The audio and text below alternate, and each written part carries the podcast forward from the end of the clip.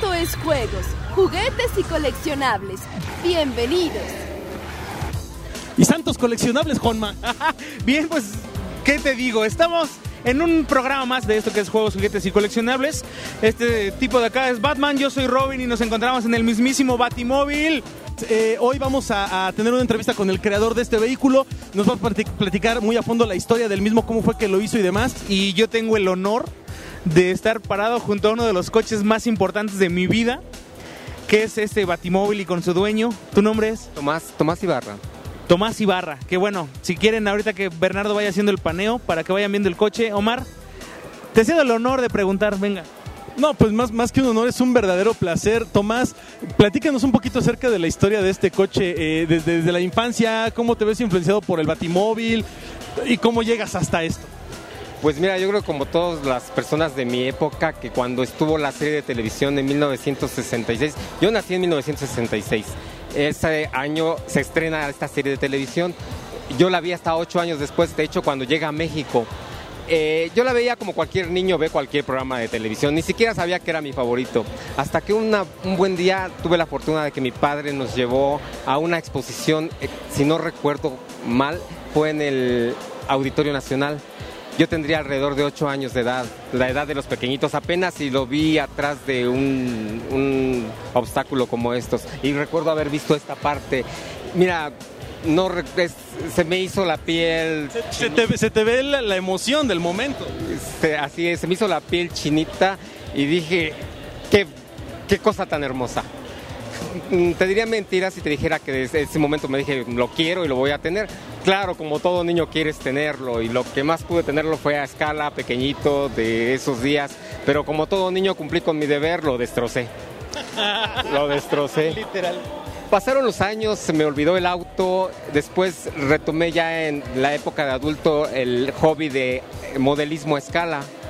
Y también fue lo mismo, fue un accidente. En una exposición de este tipo de autos a escala, vi este auto armado por alguna otra persona, no sé quién, y dije, ya no voy a armar cualquier otro, yo quiero este.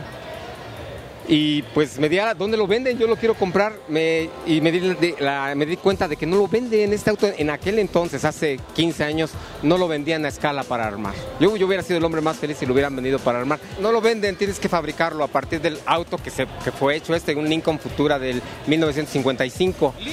Lincoln Futura, fíjate, hasta el nombre del vehículo es, es, es, este ya símbolo de historia, ¿eh? No, te imaginas la historia que tiene auto, este auto. Antes de ser Batimóvil tuvo historia. Fue, fue famoso siempre. Siempre fue un auto especial, desde que fue Lincoln Futura.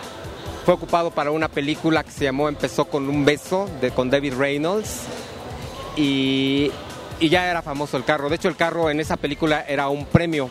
Un premio que se lo ganaba un afortunado. Y con ese auto conquistó a la chica en la película, ¿verdad? Bueno, pero para no hacerte la historia larga, yo no imaginaba fabricar este auto, yo quería hacer uno a escala. Y al estarlo fabricando en escala, me dije, maldición, si tuviera las manos más pequeñas o este auto fuera más grande, sería más fácil. Y, oh, Y, Y, y, oh, sorpresa. y dije, pues, ¿por qué no en grande? Pero tampoco mm, lo quería hacer. Yo quería comprarlo. En Estados Unidos te venden kits para tú fabricarlo. Te venden la carrocería, detalles para que tú lo montes en un chasis y te lo armes. Era costoso y dije, bueno, voy a juntar, voy a juntar para ello. Y eso hice, estaba juntando. Pero lo que todos, juntas dinero, te lo gastas. Juntas dinero, te lo gastas. Entonces dije, jamás voy a juntar los 20 mil dólares que costaba la carrocería para armarlo. Entonces con lo que tengo voy a hacerlo. Y eh, compré varilla de metal, compré yeso, compré fibra de vidrio. Y dije, me voy a hacer mi batimóvil. Lo único que recibía de la gente era palmaditas. ¿verdad? Ah, muy bien, Tomás, muy bien, muy bien. Échale, échale, ganas, échale ganas.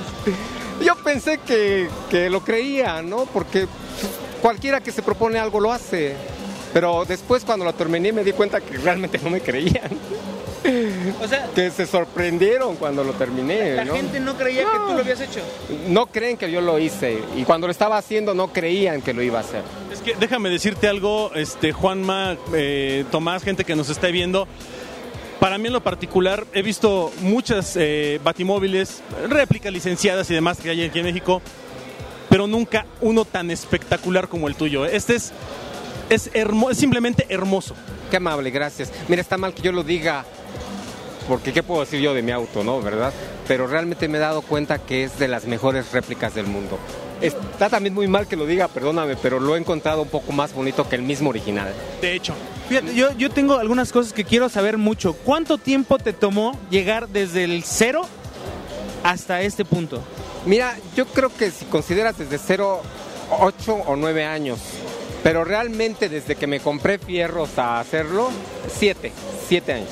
Pero te incluyo dos más por la, ir cosechando la idea en el cerebro de cómo hacerlo, de fabricar una escala, de hacer unos planos en la computadora.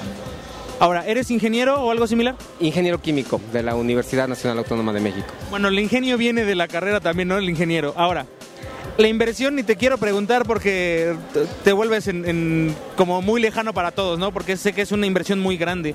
Pero ¿de dónde sacaste todos los detalles para saber qué llevaba y en dónde lo llevaba? Mira, básicamente de internet.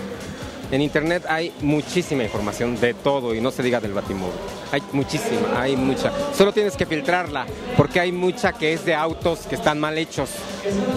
Y, e incluso el mismo original que ya no está como fue hace, hace 40 años. Sí, lo han ido cambiando. El original lo han ido cambiando y la idea que yo tuve es que yo quería el original como yo lo vi de niño, no como es ahorita. Ahora, ¿este coche tú lo has rodado en la calle? Sí, sí, en un par de ocasiones me ha servido. ¿Qué te dice la gente? ¿Cómo, cómo te ven? ¿Qué, pasa cuando sales con él?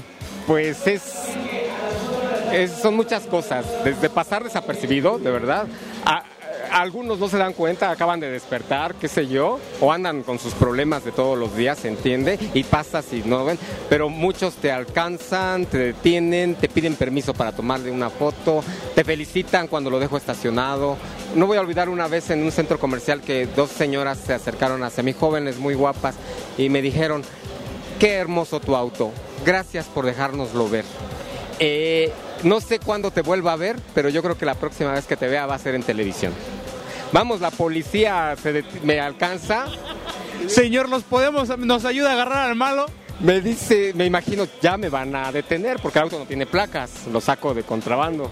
Pero, pero lo que llama la atención es que le toman video o le toman fotos. Increíble. Me encantaría que nos enseñaras un poquito más de este lado, a ver si podemos caminar para acá y veamos el interior del vehículo, por favor, Tomás. Sí, yo me quiero subir, puedo, puedo subirme, pero ah, no pásale, por favor, porque quiero que nos expliques qué hace todo lo que tienes adentro. Pásale, pásale. El mejor auto del mundo es este. Mira, Bernie. Para que se mueran de envidia, aquí están dando la llave del coche. ¡Ay, voy a llorar! Vamos a intentar que arranque. De hecho, el auto arranca, el auto es 100% manejable, todo le funciona, tiene frenos de disco, tiene motor de inyección de combustible, freno de mano, es automático. De hecho, le prende todo el sistema de luces, tiene pantalla para reversa, tiene la famosa torreta del batimóvil, eh, tiene dirección hidráulica, eh, ¿qué te cuento? Es 100% manejable el auto y resultó ser cómodo, práctico de manejar. Eh, es un auto que nunca fue planeado para las calles tal cual, fue un prototipo y por lo tanto eh, es un poquito difícil manejarlo. No vamos, el auto no tenía espejos, era un auto futurista, se, se pretendía que funcionara con cámaras de televisión y si tú ves las dimensiones, pues yo no alcanzo a ver para atrás, no veo mucho. Después cuando lo hicieron para la televisión, cuando el señor George Barris lo modificó y que agregó cosas como este arco, pues también te obstaculiza una buena parte de la, de la visión. Pero pues como es un algo de exhibición, algo hermoso, prácticamente no lo ocupo para transportarme y cuando lo llego a hacer resulta cómodo manejarlo y agradable. De hecho, de hecho es cómodo y meterte en él tienes mucho espacio, a pesar de que tienes aquí adentro, bueno, tienes un sistema de bocinas de audio, tienes acá abajo varias cosas y demás, tiene muchísimo espacio para que te puedas mover. Así es, fíjate que cómo no va a tener espacio si es un auto que mide casi 6 metros de longitud y es solo dos plazas. Y por supuesto tiene mucho espacio por dentro. ¿Qué motor trae tu carro? Trae un 4.6 litros de Ford. Ocho cilindros, así es. O sea que en teoría esto te puede levantar arriba de los 200 kilómetros, 180. Yo creo que sí. Yo creo que sí, es además de que la carrocería es más ligera por ser de fibra de vidrio, el, prácticamente es mucha máquina para poco peso. Exacto. Ahora, todos tienen muchos indicadores acá al frente que, bueno, ahorita Bernie se acercará para verlos. Tienes un tacómetro y demás. ¿Todos son funcionales? ¿Todo lo que tiene aquí es funcional? Todo, todo le funciona, el termómetro, la presión del aceite, los volts de la batería y no se diga el equipo, el equipo de música también funciona. Wow. Tiene brújula acá arriba también. Brújula, eso no es nada que yo le haya agregado, es algo que el Batimóvil original tiene. Tiene una brújula y también tiene su famoso radar. mira. Acá hay un radar, no sé si lo alcanza a ver Bernie, pero está padrísimo. También prende con foquitos y demás. En, acá dice abajo Detecta Scope, que es, eh, de hecho, viene tal cual el Batimóvil, viene identificada cada cosa con un letrero igualito a este. Como lo vimos en la serie de televisión de 1966. Igual. No quise agregar nada que el auto no haya tenido. Salvo el equipo de música, ¿no? Porque pues es bonito un equipo de música en un auto. Todo lo demás eh, respeté lo que el auto tenía. Ahora, ¿hay algunas ligeras diferencias entre este coche y el coche original o no tiene nada diferente? No, de hecho sí tiene muchas diferencias. Como te decía hace un rato, el mismo Batimóvil original ya tiene muchos cambios eh, respecto a cómo apareció en la televisión hace, hace 40 años. Ha sido modificado, de hecho ha sucedido que el volante que tuvo en, la serie original fue reemplazado porque me parece ser que al señor eh, Adam West se le dificultaba que no estuviera completo, ¿no? Entonces él después pidió que se le cambiara y se, y se le cambió el vol- por un volante entero. Si tú ves ahora el automóvil original tiene el volante entero, pero cuando lo ves en la televisión tiene un volante así, tipo avión. Sí, abierto. Ahora, el color que tiene de los filitos este es rosa. Yo no estoy muy seguro de si el original era primero un rojo. Mira, está establecido en tablas que hay en el sitio original del Batimóvil, que es el color oficial rojo fosforescente, eh, rojo cereza fosforescente. Yo lo conseguí también en una marca de Estados Unidos, no recuerdo el nombre exactamente, porque es complicado conseguir ese color. Incluso es costoso, yo no entiendo cómo cuesta tan costoso un 100 gramos de pintura de ese color. Sí, pero a fin de cuentas con esos 100 gramos creo que pintamos todas las, las franjas. Y, y es, no es rosa, aunque parece rosa.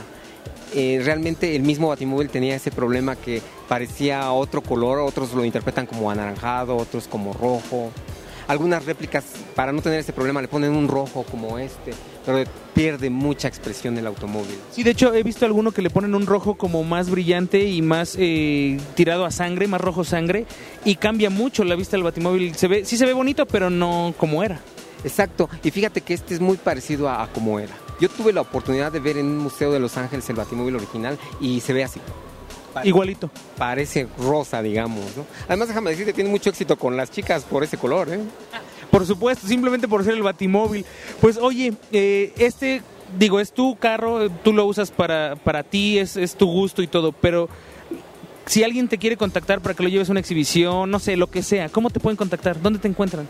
Pues puedo dar mi correo electrónico si gustas, es todo minúsculas, tomás.ibarra. Solo hay que sustituir la última A de Ibarra por arroba yahoo.com.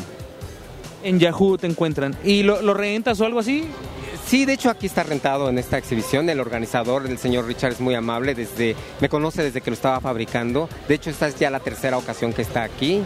Y sí, nos apoya económicamente. Pues es que tú sabes, es costoso desplazarlo. Fue costoso fabricarlo. No es mi forma de ganarme la vida. Yo soy ingeniero químico, trabajo con mis hermanos y mi padre. Pero me ha dejado algo de dinero también en este auto. Sí lo he rentado, cómo no. Y la gente te lo paga. Bien, pues eh, muchísimas gracias por todo esto que nos has platicado de tu carro. Yo soy el Juan Maestros Juegos, Juguetes y Coleccionables. Ya nos tenemos que ir, pero pues si ya saben, si quieren eh, estar en contacto con este coche, tenerlo cerca, pónganse en contacto con él. Muchísimas gracias y nos vemos la próxima.